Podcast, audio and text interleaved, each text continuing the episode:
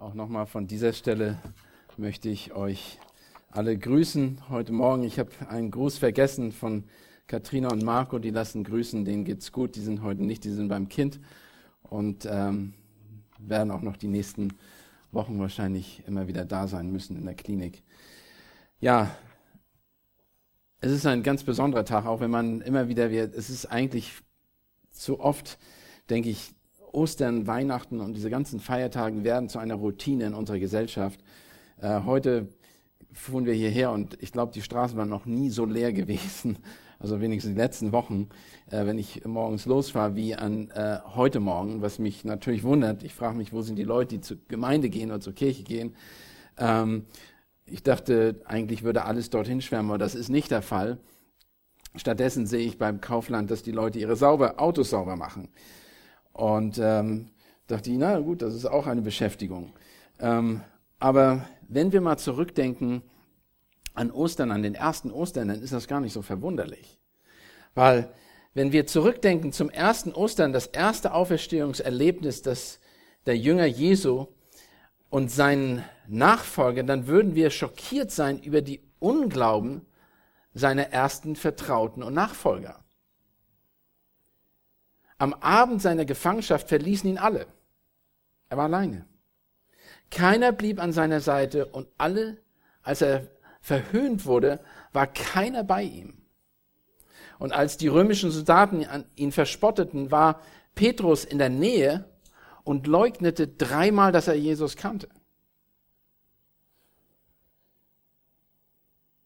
Jesus war alleine, verlassen von seinen Nachfolgern und selbst von Gott, seinem Vater, durch unsere Sünde das größte Werk aller Zeiten, das Erlösungswerk, wurde in Einsamkeit und Verlassenheit von Jesus vollbracht. Das größte Werk aller Zeiten, das Erlösungswerk, wurde in Einsamkeit und Verlassenheit von Jesus Christus vollbracht. Doch dieses Erlösungswerk offenbart sich als ein geschichtlicher Wendepunkt der Menschheit schlechthin. Es gibt nichts Wichtigeres als die Kreuzigung und die Auferstehung Jesu Christi. Es gibt nichts Wichtigeres. Es gibt kein größeres Ereignis, das die Geschichte der Menschheit und das die ganze Schöpfung so radikal verändert hat, wie Jesus Tod am Kreuz und seine Auferstehung. Und nicht nur das Kreuz, sondern auch seine Auferstehung. Nachdem die Jünger begriffen hatten, was geschehen war, was Jesus am Kreuz und der Auferstehung erwirkt hatte, lesen wir im Neuen Testament die revolutionäre Sinneswandlung dieser Männer. Petrus, der Jesus nach, noch in der Nacht vor der Kreuzigung verriet, schrieb 30 Jahre später, und das hat er wahrscheinlich danach gelebt, die ganze Zeit nach der Kreuzigung, ein Lobpreis über die Erlösungswerk Christi. Dieses Erlösungswerk ist für jeden Nachfolger Jesu eine, was sie sagt, eine lebendige Hoffnung auf ein unvergängliches Erbe Gottes. Eine lebendige Hoffnung auf ein unvergängliches Erbe Gottes. Überhaupt, es gibt eine Gliederung auf den Wochenblatt, falls ihr das habt, auf der Rückseite. Doch für diejenigen, die diese Jesus nicht nachfolgen, ihm nicht glauben, für sie gibt das Erlösungswerk keine Hoffnung. Keine Hoffnung. Es ist leider keine Hoffnung, sondern sie müssen sich bewusst werden, dass sie für ihren Unglauben unter Gottes Gericht fallen. Die Schrift ist sehr, sehr deutlich darüber. Sie werden kein Erbe bei Gott haben. Und es gibt nichts für sie, wofür sie sich freuen oder freuen mit Freuden leiden könnten. Denn es gibt keine Ruhe, für, der sie entgegensehen, und es gibt keine Hoffnung auf Frieden und Freude. Diejenigen, die Jesus nicht annehmen und ihn im Glauben ablehnen oder den Glauben ablehnen, für die ist keine Hoffnung da. Jesus Barmherzigkeit ruft uns, jeden Einzelnen und dich, die ihr ihn noch nicht kennt, zu Buße auf. Sie ruft uns zu Buße auf. Jesus ist ans Kreuz gegangen als wir alle noch Sünder waren. Keiner von uns, keiner von uns verdient Jesus Erlösungswerk, auch nicht ich, keiner. Wir waren alle wie irrende Schafe, sagt es. Jesaja 53, Vers 6. Wir alle gingen in die Irre wie Schafe. Jeder wandte sich auf seinen Weg, aber der Herr warf unsere Schuld auf ihn. Jesu, keiner von uns hat nach Jesus gesucht oder die Gnade gesucht. Ich habe auch gerade in dem Lied gedacht, ich habe Jesus ähm, mich für Jesus entschieden oder ich habe Jesus gesucht oder sowas, waren in dem einen Vers. Das eigentlich ist das nicht korrekt, auch wenn das korrekt ist. Wir sollen nach Jesus ausschauen, wir sollen ihn suchen, wir sollen ihn wählen. Aber er hat uns an erster Stelle geholt, gewählt. Er hat uns gesucht. Epheser 2, Vers 8 und 9.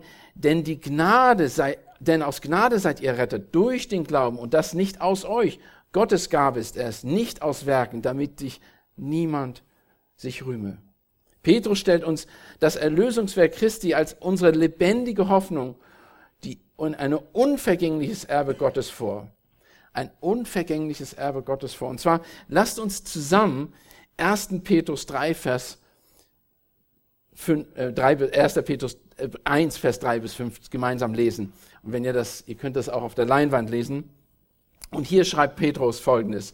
Gelobt sei der Gott und Vater unseres Herrn Jesus Christus, der uns aufgrund seiner großen Barmherzigkeit wiedergeboren hat zu einer lebendigen Hoffnung durch die Auferstehung Jesu Christi aus den Toten, zu einer unvergänglichen, unbefleckten und unverwelklichen Erbe, das im Himmel aufbewahrt wird für uns, die wir in der Kraft Gottes bewahrt werden, durch den Glauben zum zu dem Heil, das bereitet ist, geoffenbart zu werden in, den letzten, in der letzten Zeit.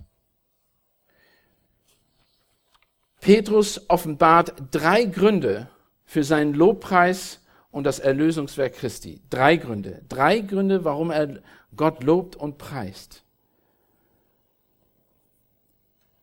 Erstens, aufgrund dessen, wer der Urheber dieses Erlösungswerk ist, wer der Urheber dieses Erlösungswerk ist. Gelobt sei Gott, der Gott und Vater unseres Herrn Jesus Christus. Dieser Lobpreis ist ein neutestamentlicher Gemeindelobpreis. Ein neutestamentlicher Gemeinde. Das wurde nicht im Alten Testament gesagt. Petrus preist Gott nicht als ein Gott der Schöpfer, obwohl er das ist, sondern als den Vater unseres Herrn, Jesus Christus. Er ist auf der einen Seite Gott und Vater der Dreieinheit, Dreieinigkeit und der Gott, der sich in seinem Sohn Jesus Christus, dem Erlöser, offenbart. Als solcher ist Jesus Christus auch Petrus Gott und auch unser Gott. Wann immer im Neuen Testament Gott Vater nennt, weiß es, weist es, es hin in, der, in erster Linie darauf hin, dass er der Vater des Herrn Jesus Christus ist. Und das betet Petrus oder lobpreist Petrus und macht uns, gibt uns ein Vorbild, worauf wir hin anbeten sollen. Aber er hört da nicht auf. Er sagt, er ist gelobt sei Gott, der Vater unseres Herrn Jesus Christus, der uns aufgrund seiner großen Barmherzigkeit wiedergeboren hat. Gottes große, mächtige, reichliche Barmherzigkeit erreicht uns, die wir Gott schuldig und verfeindet waren in unserem Elend und unserer Not. Petrus hat sich auch mit, ein, mit eingeschlossen in diesen Lobpreis, der uns aufgrund seiner großen Barmherzigkeit wiedergeboren hat. Petrus war total bewusst, er lebt in dieser Barmherzigkeit, die ihm widerfahren ist. Auch die Adressaten, an denen er den Brief geschrieben hat, die in der Zerstreuung lebten, auch sie haben die Erbarmherzigkeit erlangt. Diese große Barmherzigkeit. Der Grund, weshalb Gott der Menschheit eine glorreiche Errettung anbietet, ist seine große Barmherzigkeit. Sünder brauchen das Erbarmen Gottes, weil sie sich als Sünder in einem trostlosen, verwehr, ver, verzweifelten und elenden Zustand befinden. Die Barmherzigkeit ist übergroß und für Petrus war das eindeutig, weil er er wusste, wie er war. Er wusste, er hat ihn ver mehrmals verleugnet. Er hat aus eigener Kraft alles machen wollen und sagt und hat erkannt, dass nur seine Gottesbarmherzigkeit ihn dazu gebracht hat, wo er jetzt stand und diesen Brief schreibt. Und er hat nicht nur Barmherzigkeit geboren, die Barmherzigkeit ist darin auch offenbart worden, dass er uns wiedergeboren hat. Es ist wie eine, es ist eine Neugeburt. Das Bild ist wie, ähm, wie eben eine Geburt. Und es kommt aus dem Gespräch, was Jesus mit Nikodemus hatte im Johannesevangelium 3.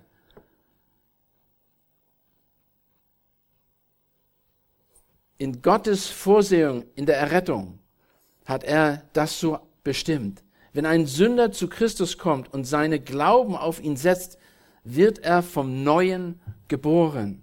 Es ist etwas Neues. Er gehört damit zu einer Familie Gottes und empfängt eine neue Natur. Es ist alles neu. Petrus schreibt davon, denn ihr seid wiedergeboren nicht aus vergänglichen, sondern aus unvergänglichen Samen, durch das lebendige Wort, das in Ewigkeit bleibt. 1. Petrus 1, Vers 23. Oder Johannes sagt, alle aber, die, auf ihn, die ihn aufnahmen, denen gab er das Recht, Kinder Gottes zu werden, denen, die an seinen Namen glaubten, die nicht aus dem Blut, noch aus dem Willen des Fleisches, noch aus dem Willen des Mannes, sondern aus Gott geboren sind. Oder Paulus sagt dazu in 2. Korinther, darum ist jemand in Christus, so ist eine neue Schöpfung. Das Alte ist vergangen, siehe, es ist alles neu geworden.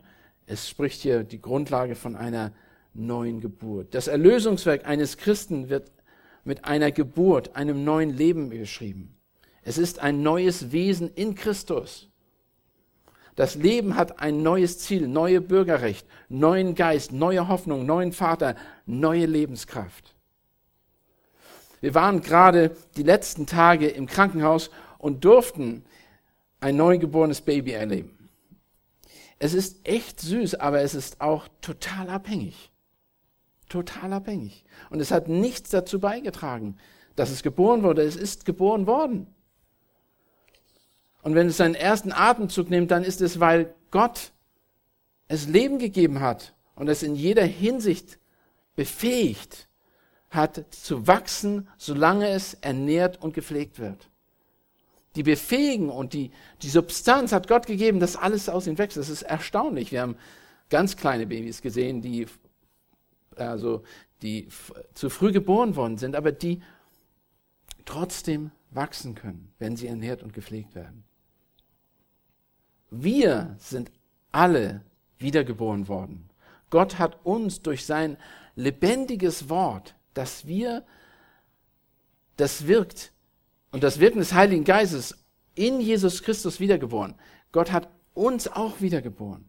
Nun geht es bei unserer Wiedergeburt natürlich nicht um Fleisch und Blut, sondern es geht hier um die Erlösung. Jesus Christus ist eine neue Schöpfung die Errettung ist in Jesus Christus eine Neuschöpfung, die an mir und an jeden von uns geschehen ist.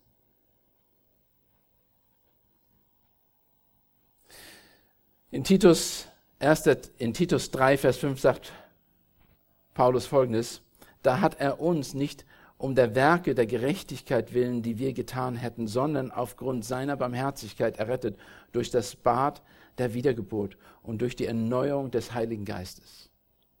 Auch hier wird wieder deutlich, worum es geht. Oder in Jakobus 1, Vers 18, nach seinem Willen hat er uns gezeugt durch das Wort der Wahrheit, damit wir gleichsam Erstlinge seiner Schöpfung seien.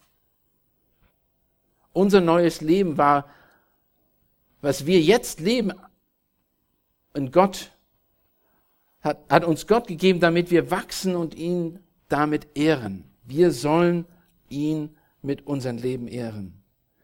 Gott will auch, dass wir nicht nur ihn ehren, indem wir leben, sondern wir sollen, er möchte auch, dass wir Frucht bringen. Er möchte, dass, dass wir vorankommen, dass wir wachsen, dass in uns etwas geschieht. Es geht, dabei nicht vorrangig darum, dass wir jetzt viele Leute evangelisieren, obwohl das auch darum geht, dass wir das Zeugnis weitergeben, wenn wir wachsen. Aber es geht darum, dass wir mehr Gestalt annehmen wie Jesus Christus, dass wir wachsen in ihn, dass wir, dass wir nicht nur geboren werden und da liegen bleiben. Keiner will sein Kind auf die Welt bringen und es dann verhungern lassen, sondern dass wir wachsen und Gestalt annehmen wie unser Vater, wie Jesus Christus.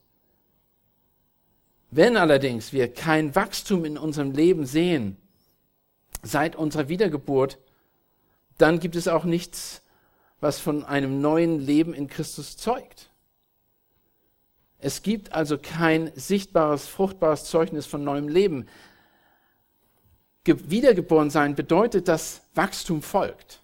Es ist ein natürlicher Prozess. Wenn kein Wachstum folgt, war vielleicht die Wiedergeburt nicht da. War die, das Erlösungswerk nicht in dir geschehen. Johannes sagt, dadurch wird mein Vater verherrlicht, dass ihr viel Frucht bringt und meine Jünger werdet. Nicht ihr habt mich erwählt, sondern ich habe euch erwählt und euch dazu bestimmt, dass ihr hingeht und Frucht bringt und eure Frucht bleibt, damit der Vater euch, damit der Vater euch gibt, was auch immer ihr ihn bittet werdet in meinen Namen.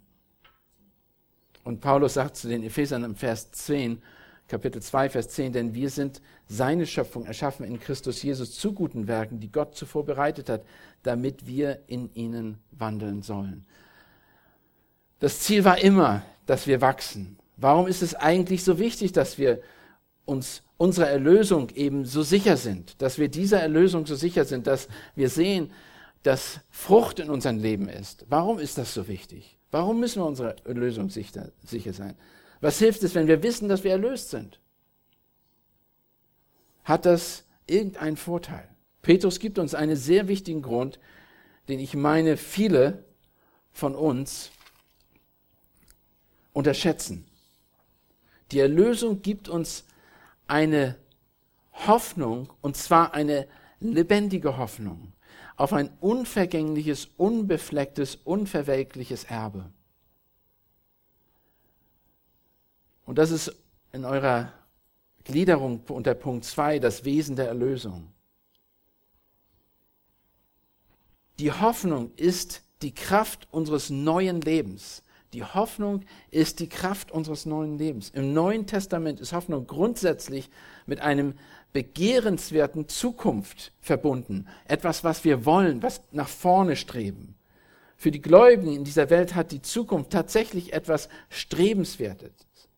Das neue gottgegebene Leben ist ein Versprechen, aus dem jetzigen verkehrten Geschlecht erlöst zu werden. Paulus schreibt den Ephesern, dass ihr in der jetzt jener Zeit ohne Christus wart, ausgeschlossen von der Bürgerschaft Israels und Fremde der, den Bündnissen der Verheißung. Ihr hattet keine Hoffnung und wart ohne Gott in dieser Welt. Das war der ehemalige Zustand. Die Hoffnung, von der Petrus spricht, ist lebendig. Sie hat sich Sie hat in sich selbst das Leben aus Gott. Paulus spricht von der gleichen Hoffnung zu den Thessalonichern. Und zwar in 1. Thessalonicher 1, Vers 9b bis 10 sagt er, wie ihr euch von den Götzen zu Gott bekehrt habt, um den lebendigen und wahren Gott zu dienen und um seinen Sohn aus dem Himmel zu erwarten, denn er aus den Toten auferweckt hat, Jesus, der uns errettete vor dem zukünftigen Zorn. Hier ist etwas von der Hoffnung, der zukünftigen Hoffnung. Diese Hoffnung steht natürlich im absoluten Gegensatz zu den inhaltlosen und frustrierenden falschen Hoffnungen dieser Welt. Die Hoffnung, die wir haben, ist eine lebendige Hoffnung. Die Hoffnung dieser Welt, die sich auf materiellen Wohlstand stützt, ist keine Hoffnung. Doch auch wenn wir alle Mittel dieser Welt haben, wir können unser Leben nicht verlängern. Und ich glaube auch, wir können es nicht mal verbessern, wenn wir, die, wenn wir viel Mittel haben. Wer meint, dass Reichtum, ja, auch mit Reichtum können wir unsere Zeit nicht verlängern. In Wirklichkeit vergeuden wir sogar unsere Zeit, weil wir uns um den Reichtum Sorge machen müssen und uns die Zeit wegnimmt von Gott. Hoffnung, die sich auf menschliche Weisheit und Philosophien stützt, wie die, zum Beispiel die Wissenschaft, die Evolutionslehre, die Psychologie, die Sozial, äh, sozialistische Lehre, Viele Religionen der Menschen, der Pragmatismus und viele Ismen sind nur vergängliche Hoffnung, sind nur vergängliche Hoffnung, die von der Bibel als Torheit vor Gott bezeichnet werden. In 1. Korinther 2 bezeichnet Gott die menschlichen Weisheiten und die Lehren dieser Menschen als Torheiten. Die Hoffnung sind tatsächlich Verführungen, die Hoffnung dieser Welt sind tatsächlich Verführungen, die die Menschen rauben, um sie von der Wahrheit und Gott fernzuhalten, die ihre Zeit wegrauben, sie wegziehen von der Wahrheit. Und es gibt nur eine lebendige Hoffnung und die ist in dem Erlösungswerk Jesu Christi. Es gibt nur eine lebendige Hoffnung. Und ich weiß nicht, wie ich euch das ans Herz legen muss. Ich möchte aber mit den Seelsorgeklassen, die wir haben am EBTC, und so viele Seelsorgeanfragen, die ich habe, vieles hat mit Hoffnung zu tun. Menschen, die keine Hoffnung haben, kommen zu uns. Aus Gemeinden, Christen, weil da kein anderer ist, der ihnen Hoffnung geben kann. Und wir haben die Hoffnung. Wir haben die Hoffnung, wir haben lebendige Hoffnung. Wir können ihnen das nicht weitergeben, wir können ihnen nicht klar machen, dass unsere lebendige Hoffnung faktisch auch unser ganzes Leben bestimmt. Jesus ist auferstanden aus den Toten und wir wissen, dass er, es wahr ist, weil sein Wort es bezeugt und der Geist in unser Herz gelangt ist und es bezeugt. Es steht da, dass unter Punkt 2, da steht, durch die Auferstehung Jesu Christi von den Toten. Jesus ist auferstanden, wir haben das heute ausgerufen, haben wir heute wirklich mehrmals gesagt. Glauben wir wahrhaftig, dass Jesus Christus auferstanden ist? Glaubst du es oder ist es nur eine Floskel, die wir jedes Jahr wiederholen? Jesus Christus ist auferstanden. Oder sagst du es, weil jemand es dir so erzählt hat? Ich hoffe wirklich, dass jeder von uns es weiß, weil es in der Schrift steht. Dass wir total überzeugt sind, Jesus ist auferstanden. Alle Bücher, Schriften der Bibel sind wahr, die 26, 66 Briefe und Bücher der Bibel sind wahr. Sie, da ist kein Fehler, wir können ihn glauben. Was ist denn das Erbe, worauf wir hoffen? Wie sieht das nun wirklich aus? Wie sieht dieses Erbe aus, auf das wir hoffen? Okay. Die Auferstehung ist unsere Hoffnung. Es ist eine lebendige Hoffnung auf ein Erbe, was kommen wird, oder auf Erbe, was wir auch schon haben zum Teil. Wie sieht das Erbe denn aus? Ich möchte das Erbe so erklären, das ist wie eine Schatzkiste, eine Schatztruhe, gefüllt mit Gott, göttlicher Gewissheit.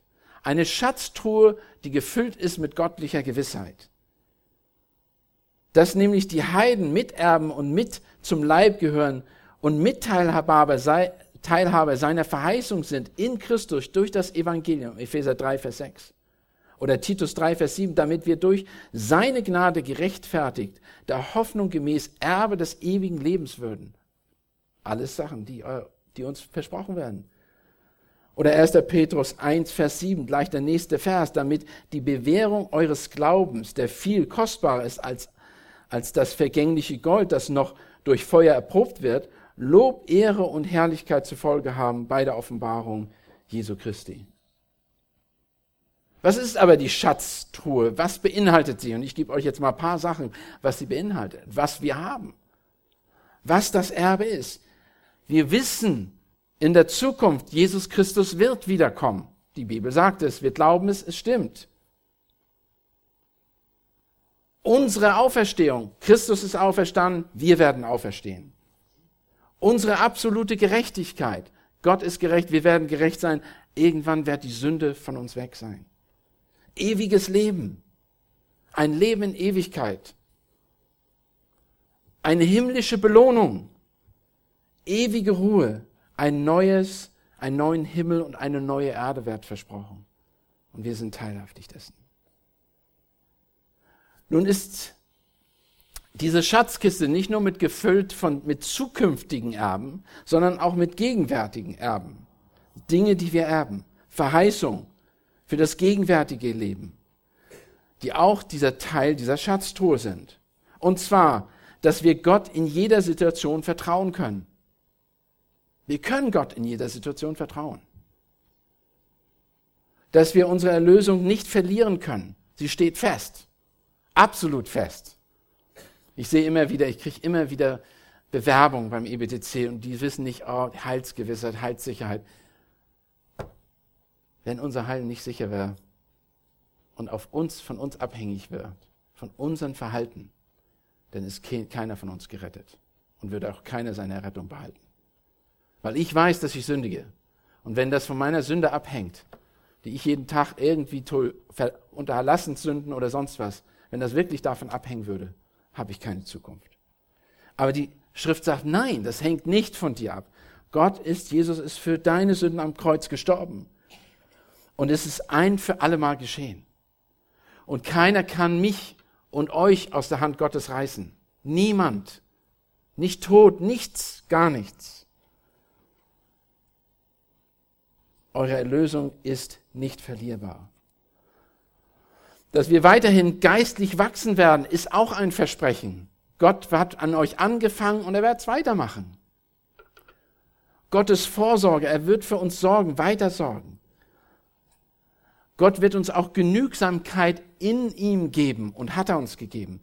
Wenn wir uns mit Gott begnügen, sind wir genügsam. Dann den Reichtum und die ganzen Sachen dieser Welt ist ganz interessant. Die verlieren alle ihren das Interesse. Wenn man näher zu Gott kommt, entfernt sich alles, was in der Welt ist, wirklich. Distanziert sich. Distanziert sich. Jeder geistliche Segen ist uns gegeben in Christus Jesus. Jeder geistliche Segen. Als Gottes Erbe haben wir unendlichen Gewinn für dieses und das kommende Leben erlangt. Daher ist unsere Hoffnung keinesfalls nur auf das Leben nach dem Tod gerichtet, Unsere Hoffnung ist lebendig und baut auf den auferstandenen Jesus Christus. Er ist auferstanden, darin liegt unsere Hoffnung und Garantie, dass wir auch auferstehen werden.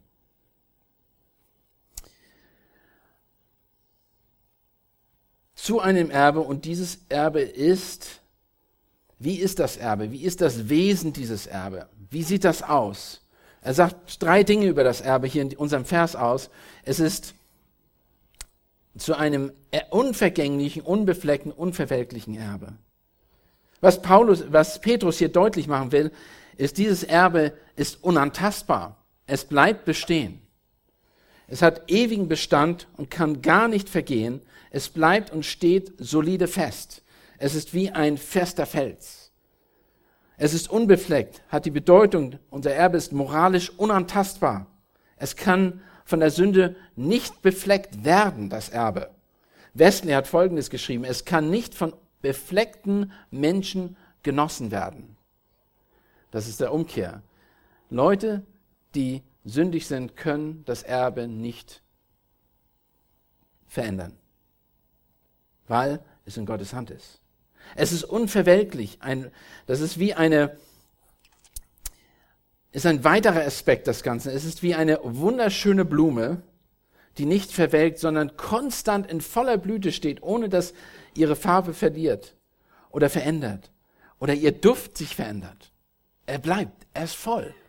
Wir denken immer, wenn du eine Farbe siehst, dass irgendwann sie wird immer und ich habe in Restaurants gearbeitet, und wir wissen ganz genau, die, zwei Tage oder drei Tage kannst du Blumen auf den Tisch, dann werden die fade und dann musst du sie ersetzen. Was wir gemacht haben, damit sie nicht fade werden, haben wir sie in Eiswasser getan, in den Kühlschrank gestellt über Nacht, damit sie dann den nächsten Tag noch halten. Ein Tag mehr, mehr Geld, ist ja logisch. Aber diese Blume, diese Blumen, diese Blüten, dieses Erbe bleibt ewig. Stellt euch die schönste Blume vor, die ich euch vorstellen könnt.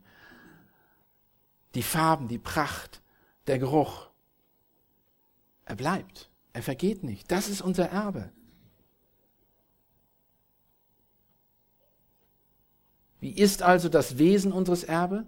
Wie ist das Wesen unseres Erbe? Es kann als Nachweis der Beständigkeit, der Sündlosigkeit und der Zeitlosigkeit beschrieben werden. Es kann als ein Nachweis der Beständigkeit, der Sündlosigkeit und der Zeitlosigkeit beschrieben werden. So ist unser Erbe. Das ist unsere lebendige Hoffnung. Wenn wir sagen, der Herr ist auferstanden, dann ist das eine lebendige Hoffnung, weil wir darauf bauen können.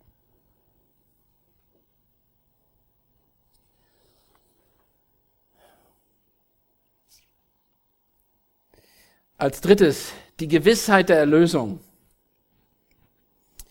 Der Ort, das, das im Himmel für dich oder für aufbewahrt wird, für uns. Im Himmel, Leute, im Himmel wird das aufbewahrt. Der Ort der endgültigen Erlösung und unseres Erbes ist der Himmel, der Ort, wo Gott kein anderer Einfluss hat, nur Gott. Unser Erbe ist himmlisch.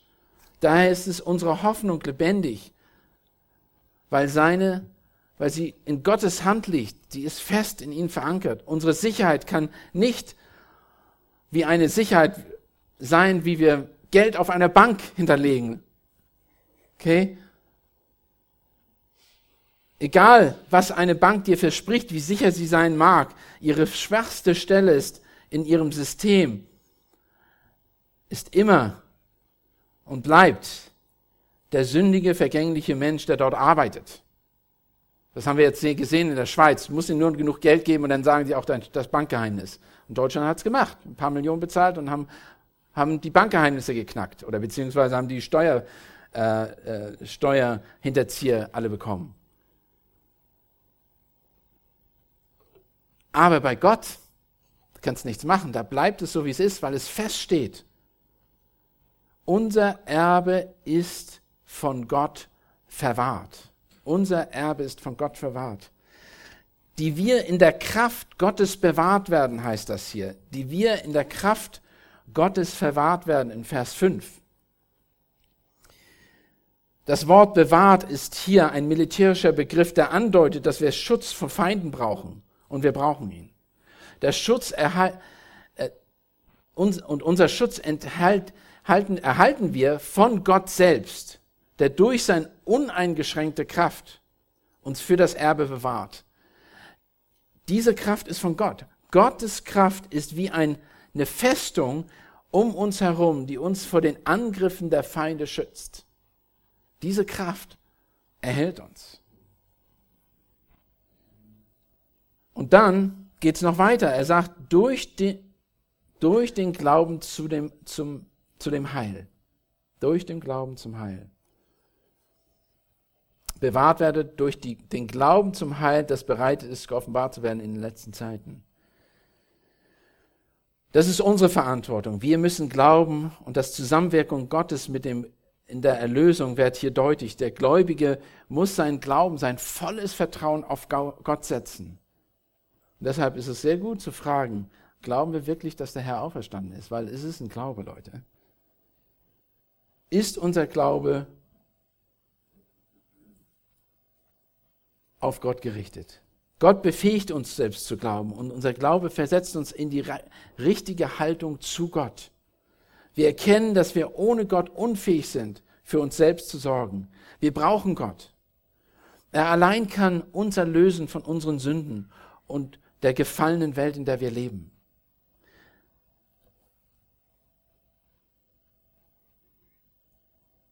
Und Gott und Jesus, oder beziehungsweise Petrus sagt an diesem Zeit, er sagt, dieser, diese erhaltende Kraft Gottes wird bestehen bis zum Punkt, dass er mit der letzten Zeit beschreibt. Das bereitet ist, geoffenbart zu werden in der letzten Zeit. Was er hiermit sagen will, dass es, es gibt ein Erbe, das Erlösungswerk hat den Vergäng, die Vergangenheit im Sinn, dass Gott in der Vergangenheit Jesus Christus am Kreuz und mit seiner Auferstehung uns erlöst hat. Gegen, während dieser Zeit werden wir erhalten und leben in der lebendigen Hoffnung für die zukünftige Erfüllung der Erlösung, wo wir in den Himmel sein werden.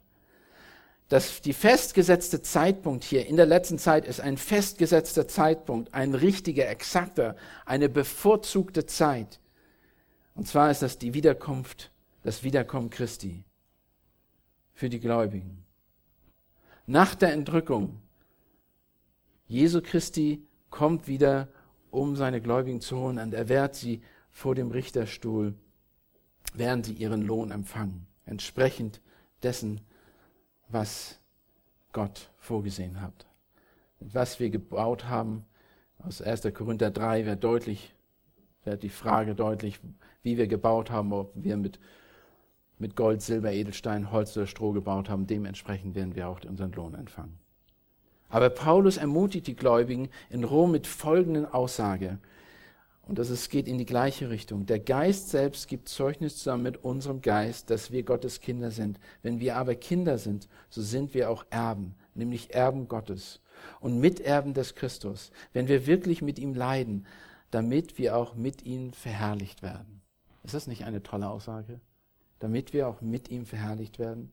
Die Auferstehung Jesu ist unsere lebendige Hoffnung. Aber was lernen wir jetzt praktisch aus diesen Dingen? Was bedeutet das jetzt praktisch aus den Dingen? Ich habe schon einige Sachen kurz angedeutet. Aber eine Sache, die wir definitiv sagen können. Wir lernen Probleme aus, ein, aus einer ewigen geistlichen Perspektive zu sehen. Ewiglichen geistlichen Perspektive. Wir wissen, da wir wissen, dass wir ein bestehendes Erbe bei Gott haben und sich nichts verändern kann. Wir können mit absoluter Gewissheit sagen, dass Gottes Erlösungswerk gut ist und eine Antwort ist. Zweitens, wir können Geschwistern, die Probleme haben, Hoffnung geben. Wir können Geschwistern, die Probleme haben, Hoffnung geben. Auch wenn es in der Welt keine Hoffnung gibt, haben wir eine lebendige Hoffnung, die auf Gottes Zusage gegründet ist, dass es gar nichts auf dieser Welt gibt, das uns von der Gott trennen kann. Wenn wir also errettet sind, dann sind wir so sicher, wie Gott es ist, der unvergänglich ist und unveränderlich ist. Drittens, es gibt für jedes Problem, ob geistliche geistige Störung oder Depression, Magersucht, was immer das ist, was der Mensch hat, eine Antwort in dem Wort Gottes. Das können wir auch mit Gewissheit sagen, auch wenn wir es nicht von der Schrift zeigen können, vielleicht nicht jetzt, weil wir eventuell noch nicht die Kenntnis haben oder uns die fehlt. Aber die Schrift ist zu allem gut. 2. Timotheus 3, Vers 15 bis 17 sagt das deutlich aus. Lass mich aber mit einem folgenden ähm, Illustration vielleicht das ganze bisschen die Perspektive zusammenführen. Und ich hoffe, das ermutigt euch. Hört mal genau zu und das reflektiert ein Zeugnis eines Mannes, der eine ganz klare Sicht von der lebendigen Hoffnung hat. Eine ganz klare Sicht von der lebendigen Hoffnung hat. Charles E. Fuller, ein bekannter Radioevangelist, kündigte seine Botschaft für den kommenden Sonntag an. Das Thema sollte über den Himmel handeln. In der Woche für die, für die Vorbereitung seiner Botschaft erhielt er folgenden Brief von einem älteren Mann, dem klar war, dass er bald sterben würde. Nächsten Sonntag werden sie über den Himmel sprechen. Ich interessiere mich für das Land, denn ich habe dort ein Anrecht auf ein kleines Eigentumsgrundstück seit mehr als 55 Jahren. Ich habe es nicht gekauft, es wurde mir gegeben, ohne zu bezahlen und ohne Kaufpreis. Aber der Geber hat es für mich ein enormes Opfer erworben. Ich besitze es nicht aus spekulativen Gründen, denn es kann nicht an zwei Zweite weitergegeben werden. Es ist auch kein leeres Grundstück und es kann nicht von Termiten können das Fundament auch nicht zerstören, denn es steht auf dem ewigen Fels. Feuer kann es nicht zerstören, Fluten können es nicht verschwemmen. Keine Schlösser oder Ketten werden die Türen verschließen. Denn keine bösartige Person kann in das Land hineinkommen, wo mein Grundstück ist. Das fast komplett fertig und bereit ist für mich, damit ich ewiglich Frieden, in Frieden dort leben kann, ohne herausgeworfen zu werden. Da ist aber ein tiefe, finsteres Tal zwischen dem Ort wo ich jetzt wohne und wo ich in Kürze hinreisen werde. Ich kann aber mein Zuhause in der Stadt Gottes nicht erreichen, ohne erst durch das tiefe Tal der Finsternis hindurchzugehen. Aber ich habe keine Angst, denn mein bester Freund, den ich je hatte, ist vom, vor langer, langer Zeit durch das Tal der Finsternis allein gegangen und hat die Finsternis bezwungen. Er war an meiner Seite durch dick und dünn, seitdem ich vor 55 Jahren ihn kennengelernt habe. Ich habe sein Versprechen schriftlich, dass er mich nie aufgeben oder verlassen wird. Er wird bei mir sein, wenn ich durch das Tal der Finsternis gehen werde. Und ich werde nicht vom Weg abkommen, er, wenn er bei mir ist.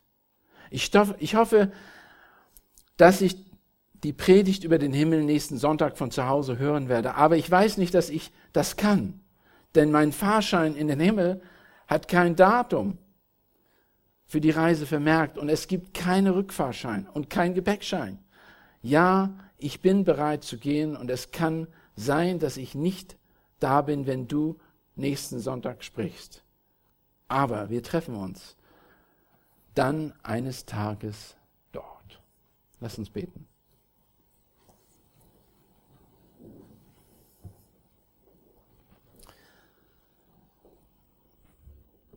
Vater Gott, dein Erlösungswerk ist unglaublich. Keiner, keiner auch niemand kann es vereiteln oder kann es verändern. Das Erbe, was du versprichst und die lebendige Hoffnung, die du uns gibst in Jesus Christus, sie steht so fest, dass alles andere vergehen wird, aber nur das nicht, Herr. Und dafür danken wir dir. Denn sie ist gebaut auf deine Zusage, dein Wort. Sie ist gebaut und versiegelt mit dem Geist, der in uns wohnt. Der Unterpfand, der uns, Unterpfand, der uns gegeben ist, damit wir daran stehen, Herr. Na, wir können mit Zuversicht nach vorne schauen und Menschen um uns herum die Hoffnung geben, die wir haben und die Freude, die wir haben in dir, Herr, Jesus Christus, der du uns errettet hast und neu geboren hast und neues Leben gegeben hast, das fortwährend wächst und stärker gestärkt wird. Herr, führe du zu dir so viele Menschen, immer mehr Menschen, die diese Botschaft hören und begreifen, was bedeutet, von neuem geboren zu werden und was es bedeutet, dass du auferstanden bist, dass du den Tod überwunden hast und durch dieses finsterne Tal, was unser Schreiber hier gesagt hat, gegangen bist. Und uns, wir werden auch nicht von Weg abkommen, solange wir an dir festhalten und das tun wir, Herr, denn du hast uns dazu befähigt. Und dafür danken wir dir. Segne du jetzt auch den Rest dieses Sonntags in Jesu Namen. Amen.